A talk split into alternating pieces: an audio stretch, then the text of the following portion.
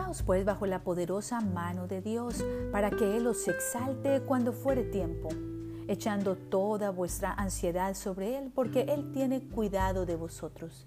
Sed sobrios y velad, porque vuestro adversario el diablo, como león rugiente, anda alrededor buscando a quien devorar al cual resistid firmes en la fe, sabiendo que los mismos padecimientos se van cumpliendo en vuestros hermanos en todo el mundo.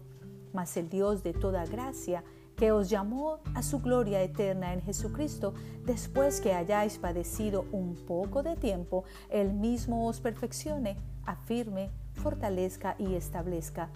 A Él sea la gloria y el imperio por los siglos de los siglos. Amén.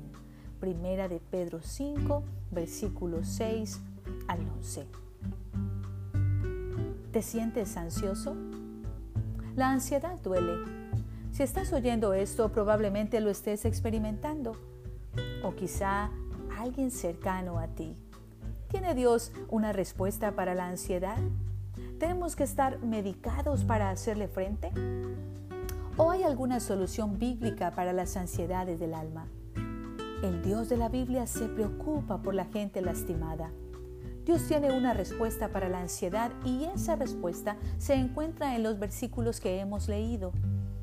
Comencemos entendiendo qué es ansiedad. En su primera carta, Pedro habla sobre arrojar sus ansiedades sobre él. Pero, ¿de qué está hablando? ¿Qué es lo que debemos arrojar sobre el Señor? La palabra que Pedro elige en su carta cuando habla sobre la ansiedad puede definirse como sentimiento de aprensión o angustia ante un posible peligro o desgracia. Ansiedad, preocupación, inquietud. Jesús utiliza esta palabra en la parábola del sembrador cuando describe que la palabra de Dios era ahogada por las preocupaciones del mundo.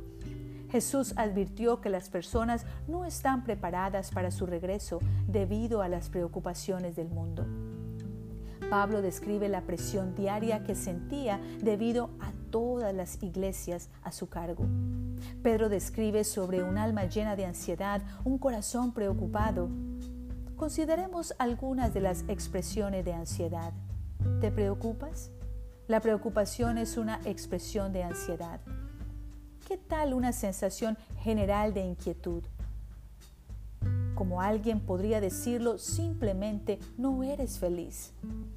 ¿Qué pasa si usamos la palabra desánimo? ¿Qué sucede con la palabra depresión o miedo?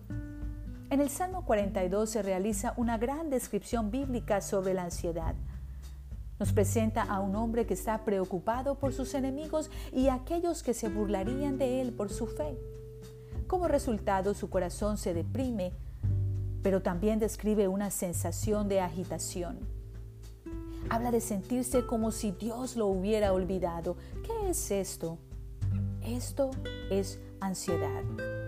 Entonces el lugar para comenzar cuando se busca la respuesta de Dios a su corazón ansioso es admitir su necesidad.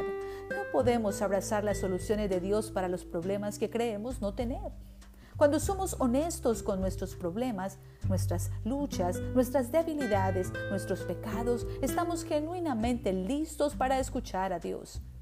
Deja que tu corazón se llene de esperanza. Abre tu corazón a la respuesta que Cristo ofrece para los problemas del alma. Seguiremos meditando esta semana sobre las causas de la ansiedad, pero por lo pronto que el Señor te bendiga y halles consuelo en su presencia.